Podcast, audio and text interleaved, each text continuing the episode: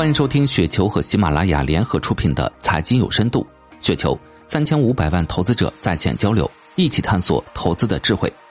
听众朋友们，大家好，我是主播费时。今天分享的内容叫“对光伏中期未来的几个判断”，来自精神骨头。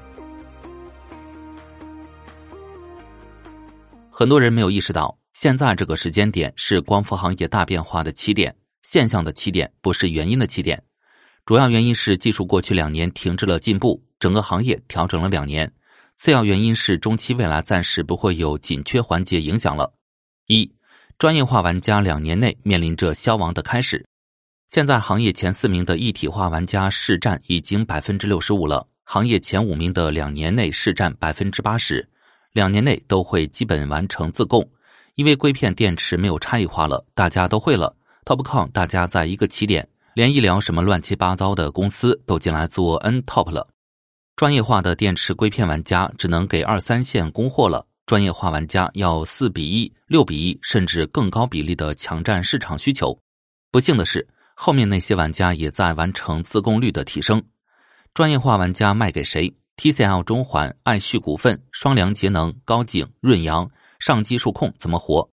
这两年他们看到的也在努力一体化。中环、爱旭、通威都在做这个动作，可能通威股份是唯一可能成功的，但是可能也就和一道匹敌了。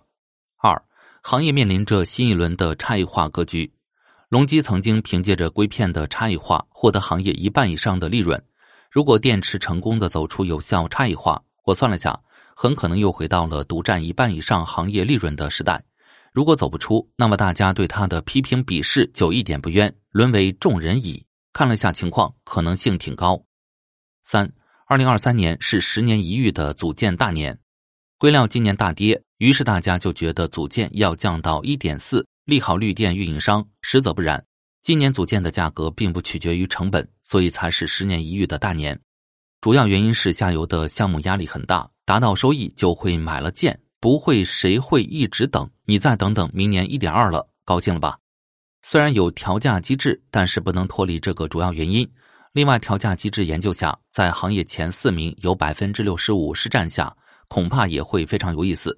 天合光能、晶科能源、京奥科技利润弹性依然优秀，隆基绿能这一把拿了这么大合同，负债也能大赚一笔。四，其他什么硅料要跌到多少，设备厂会出现坏账，新进入玩家乘兴而来，败兴而归，这些事情我就不说了。我话讲完，谁赞成谁反对？以上就是今天的全部内容，感谢你的收听。